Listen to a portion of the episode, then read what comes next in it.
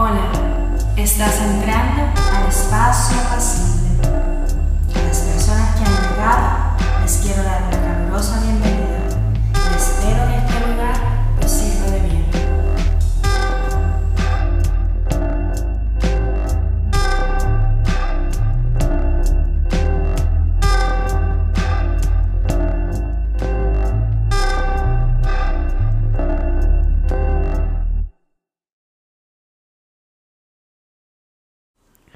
Olis, bienvenidos a este su espacio apacible. Por aquí Lutaris, como todos los lunes en la noche, trayendo algún tema de interés.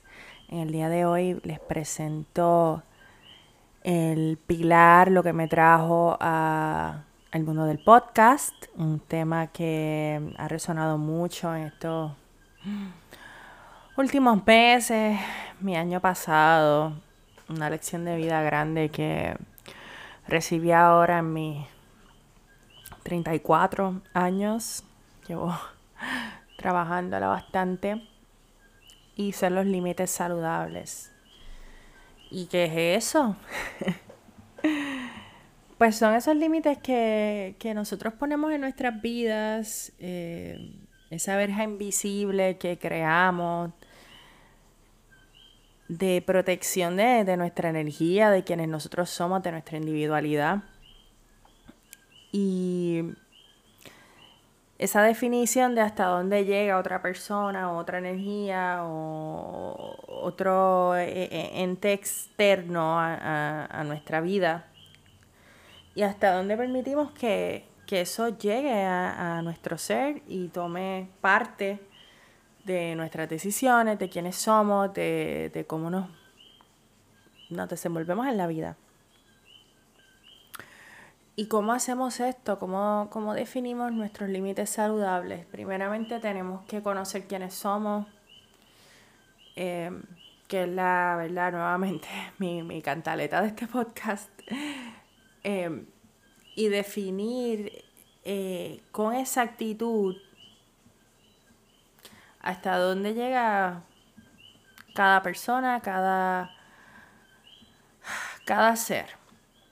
Y esto es bien personal, realmente, eh, porque a fin de cuentas uno va a, va a decidir, eh, ¿verdad?, este, con, con qué medida no van a permitir que lleguen hasta donde uno. Em, y nueva- esto es de, ¿verdad? Tomando una perspectiva de adultez. em, cuando uno es pequeño, ¿verdad? Y hay, otras, hay otros parámetros porque hay, hay muchos agentes externos que están constantemente influenciando quiénes somos, ¿verdad? No- Lo que, lo que se está formando, cómo nos estamos formando como seres humanos. Aún así, hay, hay unas características y unas particularidades de las niñas que que proteger también y respetar tal cual son. Y la, la guía del adulto lo que debe traer es realmente una protección y, y crear como el ambiente, el espacio para que este ser crezca y sea quien realmente es. Puede, ¿verdad? En algunas ocasiones ser invasivo también. Así que también es una invitación a tener cuidado hasta donde, ¿verdad? Invadimos eh, los espacios de las niñas em, a nivel interno.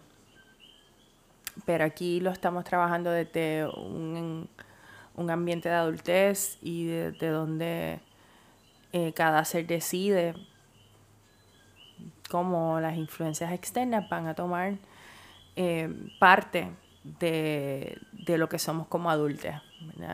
Y, eso eh, se define en relaciones, ya sea amorosas o sociales, de trabajo, en el hogar.